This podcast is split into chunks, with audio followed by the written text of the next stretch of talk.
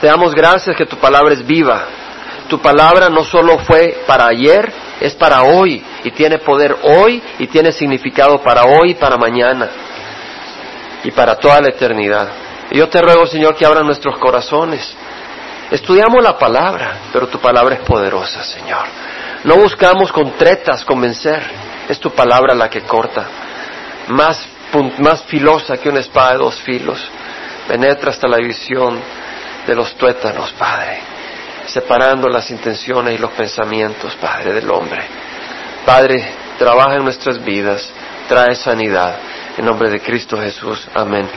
Capítulo 35 dice que Jehová, Jehová habla a Moisés en las llanuras de Moab, el pueblo de Israel iba a entrar a la tierra prometida. Y junto al Jordán, estaban al este del Jordán, al este del río Jordán, listo para entrar frente a Jericó, la ciudad que iban a tomar cuando Josué como caudillo los iba a llevar guiados por el Señor. Y dice, manda a los hijos de Israel que de la herencia, yo estoy usando la Biblia de las Américas, no se asuste, sí, capítulo 35, versículo 1, allá mi esposa me está diciendo que avise, me ayuda. Manda a los hijos de Israel que de la herencia de su posesión den a los levitas ciudades en que puedan habitar. También daréis a los levitas tierras de pasto alrededor de las ciudades. Y las ciudades serán suyas para habitar, y sus tierras de pasto serán para sus animales, para sus ganados y para todas sus bestias. Varias cosas, hermanos. Estas ciudades que le está diciendo el Señor a Moisés, que le dijera a los hijos de Israel que se las dieran, eran para los levitas. Los levitas iban a recibir esto de la herencia que iba a recibir el pueblo de Israel. ¿Cuál era la herencia que iba a recibir el pueblo de Israel? La tierra prometida. Esa tierra que Dios le había bendecido a Israel, una tierra donde manaba la leche y la miel llena de bendición, la agricultura fabulosa, eh, precioso, y ahí los estaba llevando y le dice, manda a los hijos que de la herencia, es decir, Israel era Jacob, el Señor le puso el nombre de Israel, y Israel tuvo doce hijos, y uno de ellos era Levi, de ahí vienen los levitas, ¿verdad? Estamos recordando porque estamos estudiando la palabra y once de ellos, once de los doce, poseían territorio. Y si vemos el mapa de Israel, está el territorio de Judá, de la tribu de Judá, de Simeón, de Benjamín, de Gad, de Rubén, de Manasé, de Isaacar, de Asher, todo, todo, o Aser en español, están todas las tribus, ¿verdad? Pero los levitas no tenían territorio. No tenían territorio porque el Señor les dijo, yo soy tu porción y tu herencia entre los hijos de Israel. Ellos estaban dedicados a servir al Señor y a proclamar al Señor al pueblo de Israel. Y estaban dedicados a servir en el templo. Vamos a recordar un poco, porque es importante conocer, hermanos, conocer la palabra del Señor. Por el simplemente hecho de conocer, el Señor nos va bendiciendo, nos prepara, nos fortalece nos ayuda para que no nos desviemos por doctrinas erróneas. De Levi, Levi, uno de los hijos de Israel, tuvo tres hijos. ¿Se acuerdan? Gerson, Coat y Merari. De Coat están los coatitas, de ahí nació Amram, uno de los hijos, y de Amram nació Moisés, Aarón, etc. Entonces, de los levitas van naciendo hijos, ¿verdad? Y de Amram van naciendo hijos y de esos hijos nace Moisés, Aarón y de Aarón vienen los sacerdotes. ¿Ok? Entonces ahora vemos de que dentro de la tribu de Levi están los sacerdotes. Entonces los sacerdotes eran levitas, eran descendientes de Levi, pero no todos los levitas eran sacerdotes. Solo era un grupo los que eran sacerdotes. Los sacerdotes ahora, ¿qué hacían los sacerdotes? Importante saber, hermanos. Los sacerdotes eran los únicos que podían entrar al lugar santo en el templo. ¿Se acuerdan cuando estuvimos estudiando el libro de Éxodo? Estaba el lugar santísimo, a donde estaba el arca del pacto, que tenía los diez mandamientos, y estaban los dos querubines con sus alas encima del arca del pacto, y luego estaba la cortina, porque no podía entrar cualquiera, solo el sumo sacerdote podía entrar una vez al año para ofrecer sacrificios y expiación a favor del pueblo, una vez al año lo que se conoce como el día de expiación o Yom Kippur en Israel. Pero antes del lugar santísimo está el lugar santo. Ahí estaba el candelabro, ahí estaba el pan de la presencia, ahí se quemaba incienso todos los días, en la mañana, en la tarde se, se, encendía el candelabro en la noche, se apagaba en la mañana y estaba el pan de la presencia. Entonces los únicos que podían entrar en el lugar santo, en el templo, para quemar incienso eran los sacerdotes, los que colocaban la leña para mantener el fuego en el altar de bronce. Había un altar donde presentaban los sacrificios. Los que ponían la leña en el altar, los que se podían acercar a ese altar, eran los sacerdotes.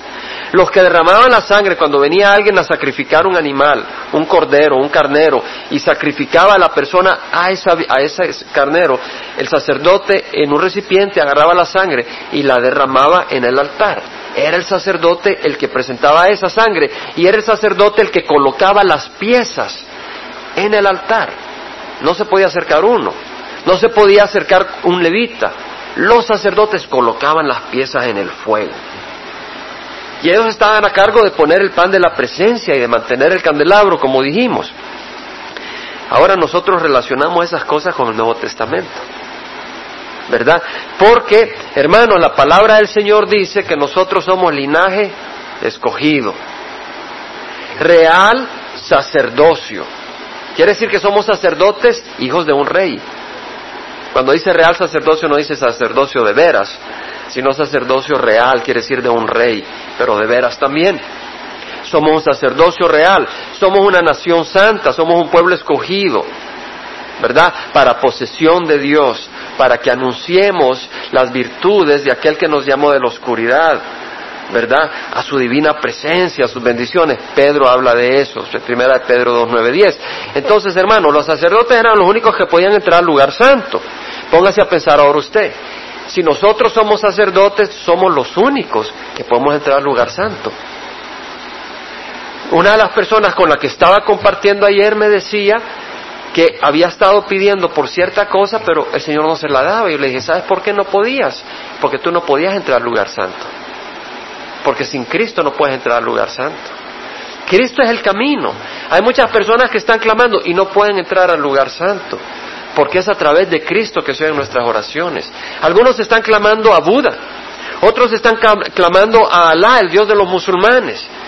Hace par de días un palestino se puso unas bombas, entró a una pizzería y mató a 15, a 15 judíos y a más de 130 hirió de los judíos. Y hoy hace unas horas, en Israel, otro se puso otra bomba suicida. Y el pensamiento de ellos es de que Dios los va a bendecir, porque están destruyendo al enemigo que está contaminando la tierra santa de ellos. Pero ellos están engañados, ¿verdad? Nosotros, todos los que venimos a Cristo, somos sacerdotes. La Biblia lo dice. La sotana no hace al sacerdote, la sangre de Cristo hace al sacerdote. El matrimonio no te elimina el derecho de ser sacerdote. Es Dios el que hizo al hombre y a la mujer. Lo que te elimina el derecho de ser sacerdote es el querer jugar con el mundo y no servir a Jesús. El sacerdote es el que nos llama. Quemaban incienso, dice, en la mañana y en la tarde. Y nosotros, el incienso representa las oraciones de los santos agradables al Señor. Hermano, el Señor escucha nuestras oraciones. Aquí hay un hermano que yo estaba teniendo carga por él, se lo compartía a, Raimundo. He tenido carga y dije, lo voy a llamar hoy, porque tengo carga, ¿cómo están? Los quiero ver, quiero que vengan a la iglesia, que se alimenten. Y dije, no lo voy a llamar, porque yo no lo puedo traer, pero voy a orar. Y aquí está en medio de nosotros y me dio gran gozo. Y tú sabes quién eres. El que trae no es el hombre, el que trae es Jesucristo. Jesús es el que trae. Y Él nos trae para bendecirnos. Muchas veces pensamos que el Señor nos trae para hacernos religiosos o para llenar su reino. El Señor no está interesado en llenar su reino, el Señor está interesado en amarnos. El Señor está interesado en bendecirnos, pero Él no te puede bendecir si estás en el reino de Satanás. Él no te puede bendecir con luz si estás en la oscuridad. Él te invita. Sí, te pueden decir con luz, pero si tú quieres estar en la oscuridad e insistes en estar en la oscuridad, no puedes. tienes que venir y Él te brilla la luz. Y el Señor quiere bendecirte. ¿Cuándo fue la última vez que el Señor te bendijo mucho? Tal vez alguien va a decir, hoy. No, pero yo te estoy preguntando a ti. Piensa a ti. No me des una respuesta religiosa. No me des una respuesta que tenga que ver con otras personas o la respuesta políticamente correcta. Dame la respuesta de tu corazón y no a mí, sino al Señor. ¿Cuándo fue la vez última donde Dios te bendijo realmente? ¿Por qué no le pides que te bendiga? Pídeselo. Hay un hermano en el trabajo que tuvo cáncer y trabajaba conmigo en un proyecto. Y nunca se me olvida, se iba a ir a operar y fue ahí que yo me di cuenta que era cristiano, pero estaba así más o menos. Y ahora el Señor lo ha levantado con gran fuego y lo sanó. Y él me ha compartido de que el doctor le había dado par de años de vida, un poco tiempo de vida. Yo no sabía eso. Pero el cáncer se le fue. Y me dice que él sintió que el Señor lo sanó cuando llegó a alguien, un hermano filipino de por ahí, llegó al hospital, dice, le puso la mano y empezó a orar por él. Y dice que él sintió la presencia del Señor y que el Señor lo sanó. Y está sano, ya ha pasado varios años y se va a examinar cada vez y el, Señor el doctor le dice que está sano. Pues este hermano me dice hace un mes, hace como dos meses, no le contaba a nadie, me dice, pero tengo diabetes. No le digo que el Señor te sane. El Señor te va a sanar. Y me dice al, tiempito, ¿cómo, o, le digo, ¿cómo está tu diabetes? Pues ahí estoy con diabetes. Pídale al Señor, le digo. Y me hizo una cara como quien dice, no, ¿verdad? Es un cristiano. Y la última vez que hablamos de esto le digo, ¿y por qué no le pides al Señor? No, me dice, ya me sanó de cáncer. Y entendí.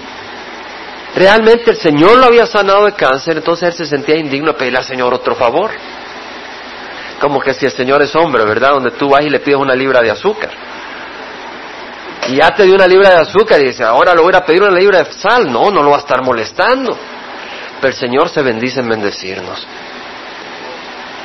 Entendí en el espíritu que el Señor lo quería sanar y quería mostrarle a él la gracia. Y oramos. Fue al médico a los tres días, su azúcar ya estaba nivelada. El doctor sorprendidísimo. El Señor lo había tocado. Y lo que el Señor le enseñó a él y a mí es que el Señor es un Dios de gracia. Él nos quiere bendecir. Y muchas veces no recibimos las bendiciones del Señor porque no se las pedimos queremos ganarnos las bendiciones del Señor. Y no las tenemos que ganar. El Señor las ganó por nosotros en la cruz. Cristo Jesús. Ahora, si tú pides para vivir en el mundo, el Señor no te va a honrar. Porque estás pidiendo para ser piedra de tropiezo a otros. Estás pidiendo para ser destruido. Porque si tú eres parte del mundo, no eres bendición para nadie. Es cuando vienes arrepentido que entiendes. Entonces, hermanos, los sacerdotes quemaban incienso y nosotros podemos orar y pedir ante el Señor. Orar sin cesar, dijo Pablo. Santiago dijo, sufre alguno entre vosotros, que haga oración. ¿Está alguno alegre que cante alabanzas? ¿Está alguno entre vosotros enfermo que llame a los ancianos de la iglesia y que ellos oren por él ungiéndolo con aceite en el nombre del Señor? Vemos que los sacerdotes arreglaban las piezas cortadas de las ofrendas en el altar de bronce. Nosotros como sacerdotes debemos de presentar nuestros cuerpos como sacrificios. Nos lo dijo Pablo en el libro de Romanos. Hermanos, por la misericordia de Dios, presentad vuestros cuerpos como sacrificios vivo y santo, aceptable a Dios. Presentemos nuestros cuerpos al Señor como sacrificio. ¿Qué quiere decir, hermanos? ¿Que nos vamos a sajar y vamos a ir al frente? No. Quiere decir que nuestras vidas están sacrificadas al servicio del Señor. Tus labios están sacrificados al servicio del Señor. Tus manos están sacrificadas al servicio del Señor. Cuando le das la mano a alguien con cariño, con amor, y le estrechas esa mano, estás dándole el amor de Dios. Cuando le das a alguien un abrazo, todo era abrazo allá en el retiro de varones. Y gozo. Pero qué hermoso, ¿verdad, mis hermanos? Hermano, ¿cómo estás? Y un gran abrazo. Eso es usar las manos, el cuerpo, para la gloria del Señor. Y estaban a cargo de colocar el pan de la presencia. El pan representaba que Dios proveía siempre. Que Dios siempre proveía a su pueblo. Hermanos, y nosotros somos sacerdotes. Como hombres proveemos para nuestras familias. Y también como sacerdotes proveemos la palabra del Señor en este mundo. ¿Cómo van a conocer el pan celestial la gente en este mundo si no van a la iglesia? Tú tienes que llevarles la palabra del Señor. Tenemos que ir de puerta a puerta. Nuestra iglesia es una iglesia sin paredes, porque el sábado ahí estábamos en el parque sentados, no estábamos usando este edificio, no pagamos. Ahí estábamos sentados, no sé quién bajó el asiento de su carro. Muy cómodo lo pusieron ahí en el parking. Fabuloso, gloria al Señor. Gloria al Señor.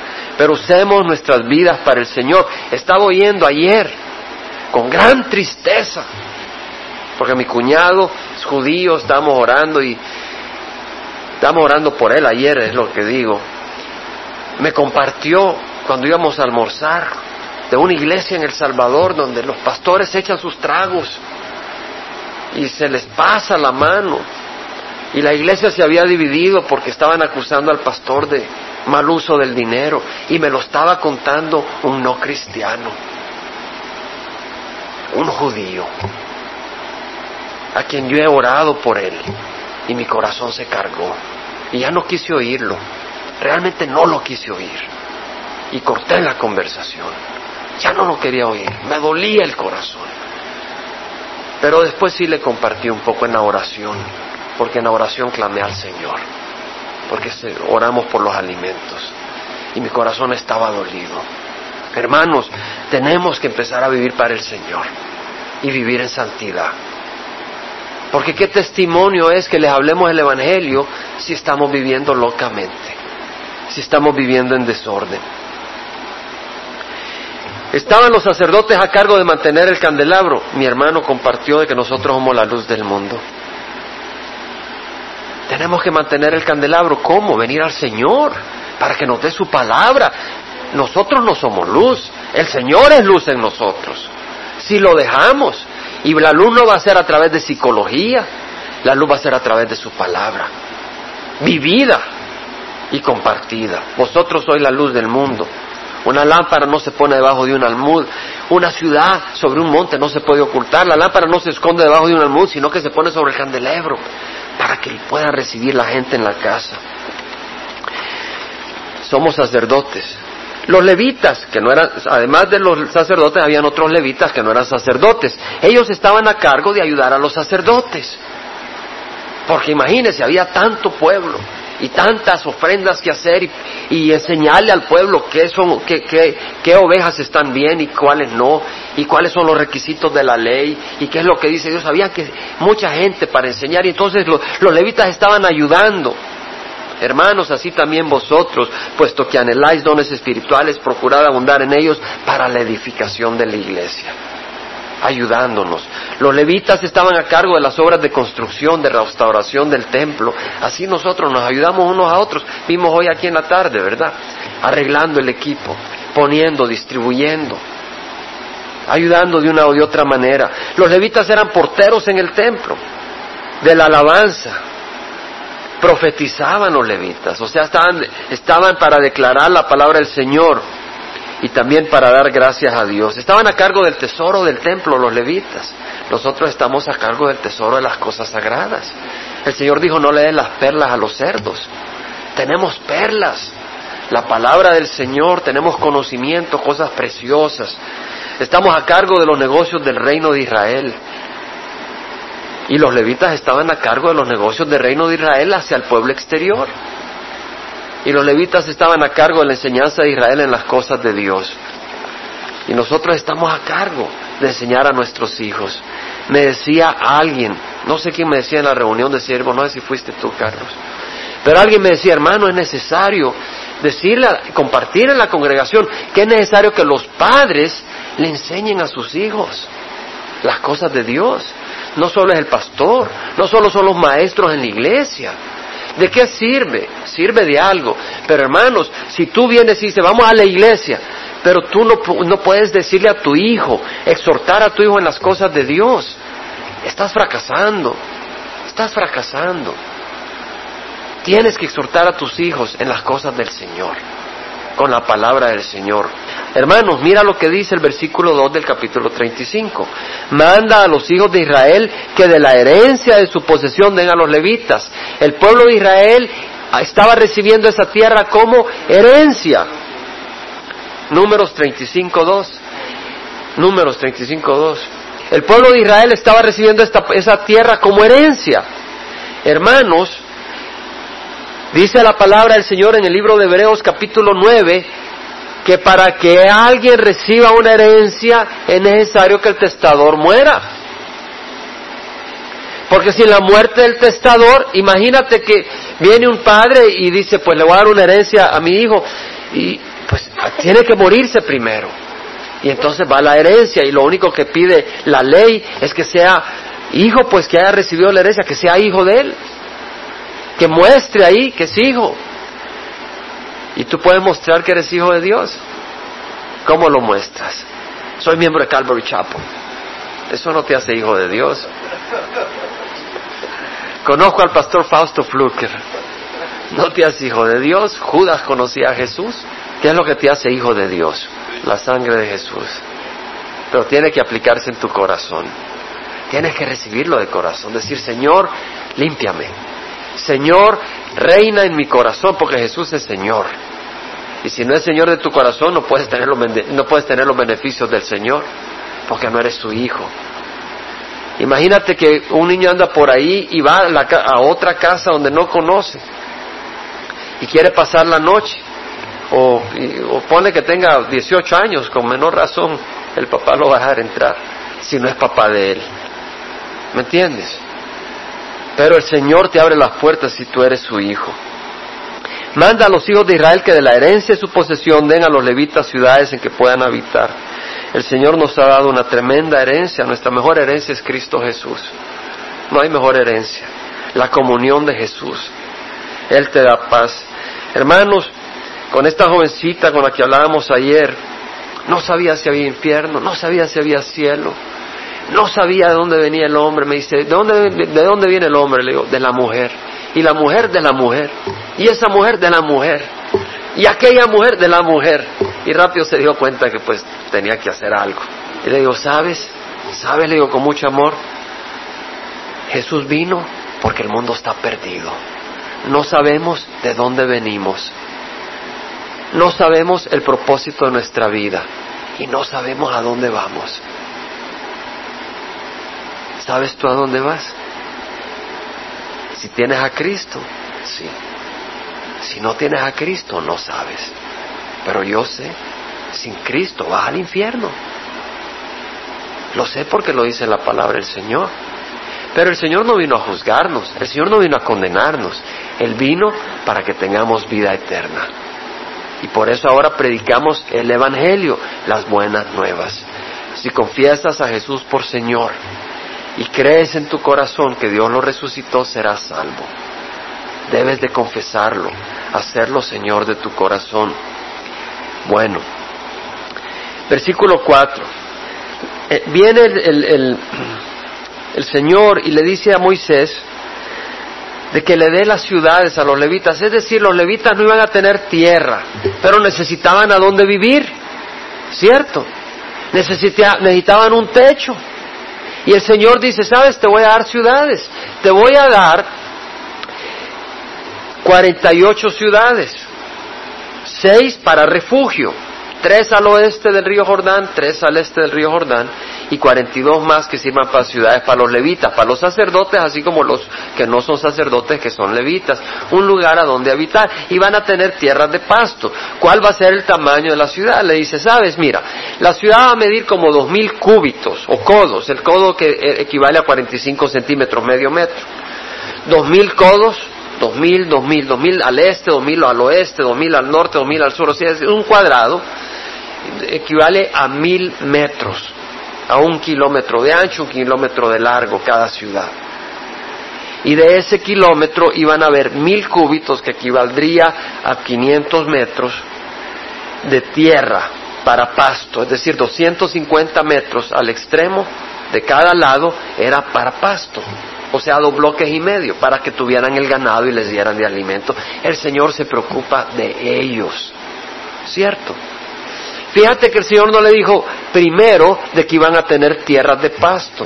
El Señor no le dijo primero que iban a tener ciudades. El Señor le dijo primero, yo soy tu tesoro, yo soy tu herencia. Y luego el Señor se preocupó de cuidarlos. Y en Primera de Timoteo, acompáñenme. Primera de Timoteo capítulo 6, versículo 6. La piedad, es decir, ese corazón dedicado al Señor, que te gustan las cosas de Dios, que buscas del Señor, que vas a la iglesia a leer, que, que te gozas en las alabanzas, que buscas hablar del Señor. Dice, la piedad es un medio de gran ganancia cuando va acompañada de qué hermanos? Contentamiento. No dice cuando va acompañada de murmuración. No dice cuando va acompañada de amargura. No dice cuando va acompañada de exigencias. La piedad es un medio de gran ganancia cuando va acompañada de contentamiento, porque nada hemos traído al mundo. ¿Quién trajo algo con ustedes al mundo, hermanos? ¿Qué trajeron? ¿Qué se trajeron cuando nacieron? ¿Traían su valija cuando entraron al mundo? De primeros auxilios. Trajeron un manual y se lo dieron a su mamá. Así me vas a cuidar. Nada hemos traído al mundo. ¿Verdad que eso se aplica a todos, hermanos? Nadie ha traído nada. Así que todo lo que tienes es ganancia. Si tienes una camisa es ganancia ya. Porque nada trajiste, no trajiste una camisa, te la pusieron pero no la traías. No digas yo la traje. Nada hemos traído al mundo y nada podemos sacar de él. Póntete a pensar, ¿puedes sacar algo de este mundo? Si tienes una cuenta de dinero, ¿te lo puedes llevar contigo? ¿Te va a servir de algo? Y si tienes un carrito ahí último modelo, cuando te mueres, ¿de qué te va a servir? Tu hijo lo va a andar, le va a andar quemando llantas de arriba abajo y, y Dani se goza ahí, lo veo que sonríe. Ah, sí, cómprate un carrito, papá. Nada hemos traído al mundo, así que nada podemos sacar de él. Y si tenemos que comer y con qué cubrirnos con esto, estaremos contentos, hermanos. Decir, si el Señor te provee ropa, te provee alimento, te provee el techo. No diga, bueno, el Señor me va a dar de comer y, ropa y, la verdad no necesito donde vivir, ¿verdad? Y tienes esposa, hijos y andas durmiendo a la intemperie. No, el Señor dice que, que cuides a tu hogar, ¿verdad? Pero los que quieren enriquecerse caen en tentación y lazo y en muchos deseos necios y dañosos que hunden a los hombres en la ruina y en la perdición. Vas a perder cosas hermosas vas a estar tras cosas que no tienen provecho. Si tú no tienes contentamiento en tu corazón, estás poniendo otros tesoros y no al Señor. Y vas a trabajar por lo que no alimenta. Vas a trabajar por lo que no es eterno. Vas a trabajar por lo que no sirve. Te hago una pregunta, ¿por qué vives? No me contestes a mí. ¿Para qué vives? Fíjate que hablaba con una muchacha que estaba por casarse y le digo, ¿sabes? estás por casarte y te tengo noticias. Tú sabes que por cada matrimonio que se forma, uno se desmorona. Imagínate la noticia que le llevaba. Y sabes de que muchos van al matrimonio y empiezan muy felices y terminan muy amargos. ¿Sabes por qué? Porque el hombre espera que la mujer satisfaga todo en su corazón. Y la mujer espera que el hombre le satisfaga todo en su corazón. ¿Y sabes qué? Solo Dios puede satisfacer ese vacío. Solo Jesús puede llenar ese vacío. Solo Jesús. Entonces, si tú estás corriendo tras cosas, eres un idólatra. Porque el único que merece tu dedicación es Jesucristo. Y Él es el único que va a llenar tu corazón. No quiere decir que no te cases. No quiere decir que no puedas tener una fiesta. Siempre que no te emborraches y honres al Señor. Los que quieren enriquecerse caen en tentación y lazo y en muchos deseos necios y dañosos que unen a los hombres en la ruina y en la perdición. El Señor provee y va a proveer para nosotros como sacerdotes y levitas. Versículo 6 dice, la ciudad que daréis a los levitas serán las seis ciudades de refugio, las que daréis para que el homicida huya a ellas. Además de ellas le daréis cuarenta y dos ciudades.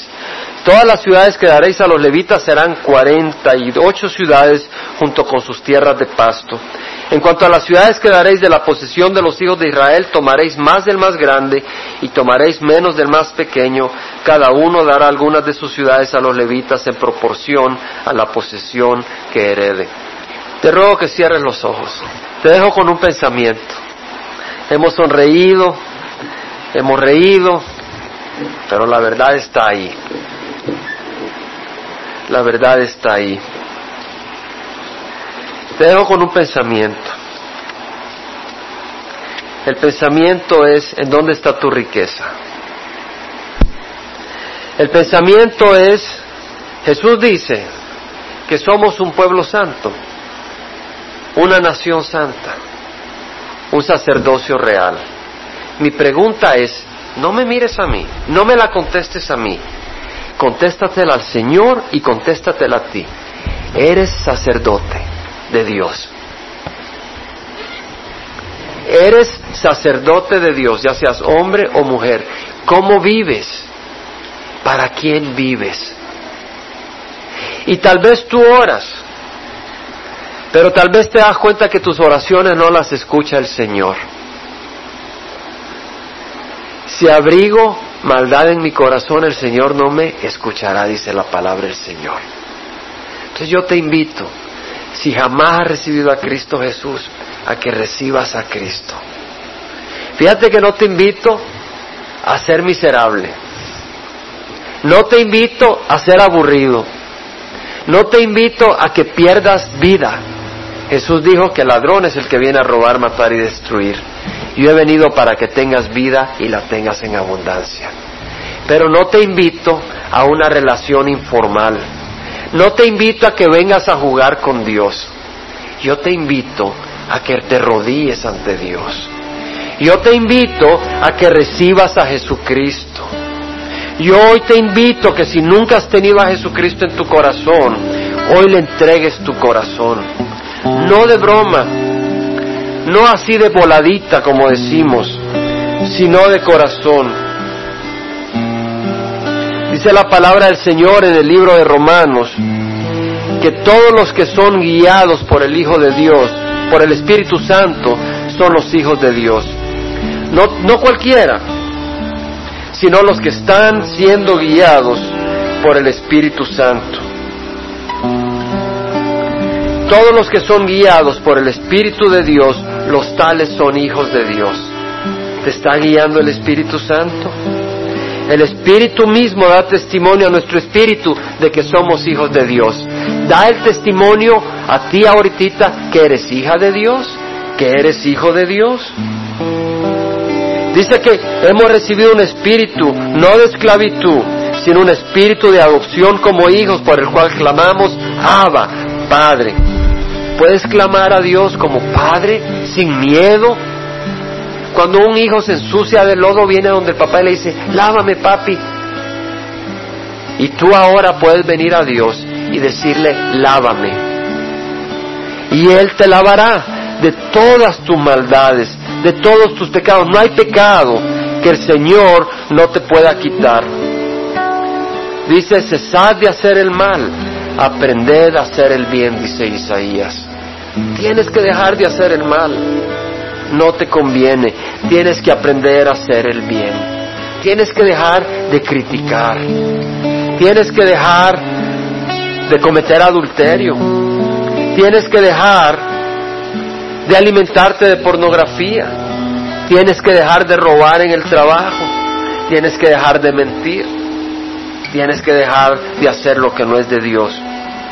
Dice el Señor, aunque vuestros pecados sean como la grana, como la nieve, serán emblanquecidos. Mira qué hermoso. Como la nieve serán emblanquecidos. Es la palabra del Señor. ¿Cuándo fue la última vez que te sentiste limpio? ¿Cuándo fue la última vez que te sentiste limpia, pura, como una virgen?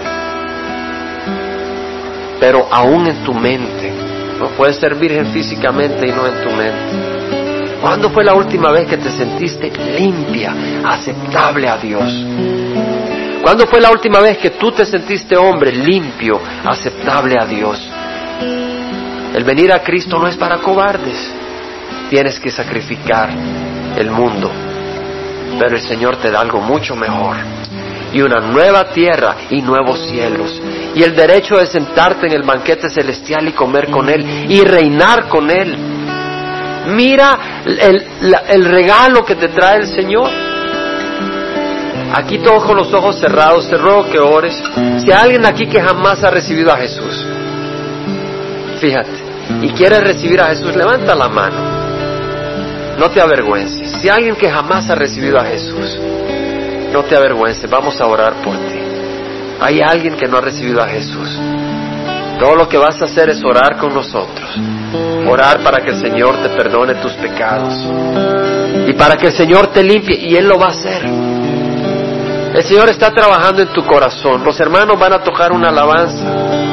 Y mientras están tocando, tú haz negocio con el Señor. No te avergüences. No esperes para mañana. Pero decídelo. Y decídelo de corazón. Jesús quiere entrar. El Señor te está llamando. El Señor quiere limpiarte. El Señor te quiere dar vida eterna. Hoy es el tiempo de salvación. Hoy es el tiempo. No esperes a mañana, no sabes si vas a estar vivo mañana. No, vas a, no sabes si vas a estar viva mañana. Y si hoy le estás diciendo no al Señor, ¿cómo sabes que le vas a decir mañana sí? Si hoy le estás diciendo no. El Señor dice que el que le dice no, el que no le dice sí, le está diciendo no. Porque el Señor está diciendo, ven conmigo. Y si tú le dices, un momento, Señor, Él no está parado, Él sigue caminando. Él dice, mis ovejas escuchan mi voz y me siguen. Él no te va a seguir a ti, tú lo tienes que seguir a Él. Pero Él ha venido, Él ha venido a buscarte. No te avergüences. Yo te invito a que recibas a Cristo. Yo sé que aquí hay más de una persona que quiere recibir a Jesucristo, pero estás batallando. No sabes qué dirán, qué no dirán. Acuérdate, Jesús murió públicamente en la cruz por ti y no se avergonzó. Y aquí nadie te va a juzgar, sino que te vamos a amar. Si no has recibido a Cristo Jesús, levanta tu mano, vamos a orar por ti. Levanta tu mano, el Señor te llama. Vamos a orar ahí donde estás. Yo te invito, te sigo invitando. Ahí donde estás, si no has recibido a Cristo, que ores conmigo. Tal vez dices, si levanto la mano, no sé, tengo miedo, no sé qué va a decir el pastor. Bueno, vamos a orar y pon atención a la oración. Y si tú tienes esto en tu corazón, ora conmigo. Y si oras de corazón, el Señor te va a dar salvación y libertad. Ahí donde estés, Padre Santo. Padre Santo, perdona mis pecados. Yo quiero venir a ti. Ayúdame, Señor. Límpiame de toda maldad. Ayúdame a seguirte en espíritu y verdad. Ayúdame a conocerte. Ayúdame a conocer y a entender tu palabra. Ayúdame a conocer la verdad.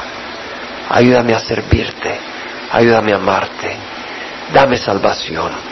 Yo creo que Jesús murió en la cruz por mí. Yo creo que Él vive. Y ahora lo recibo como mi Señor y mi Salvador. Te recibo, Señor. Guíame en nombre de Cristo Jesús. Amén.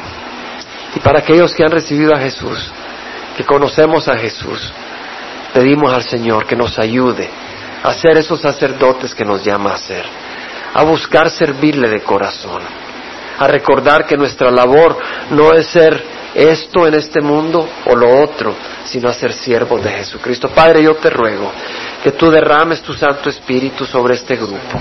Yo te ruego, Padre Santo, que pongas en nuestro corazón una pasión por ti, que pongas en nuestro corazón amor por ti y amor por nuestros hermanos. Que Señor, que te sirvamos y te amemos no por carga, sino porque brota en nuestro corazón agradecido por lo que tú has hecho. Porque dice tu palabra que nosotros te amamos porque tú nos amaste primero. Te damos gracias, Señor.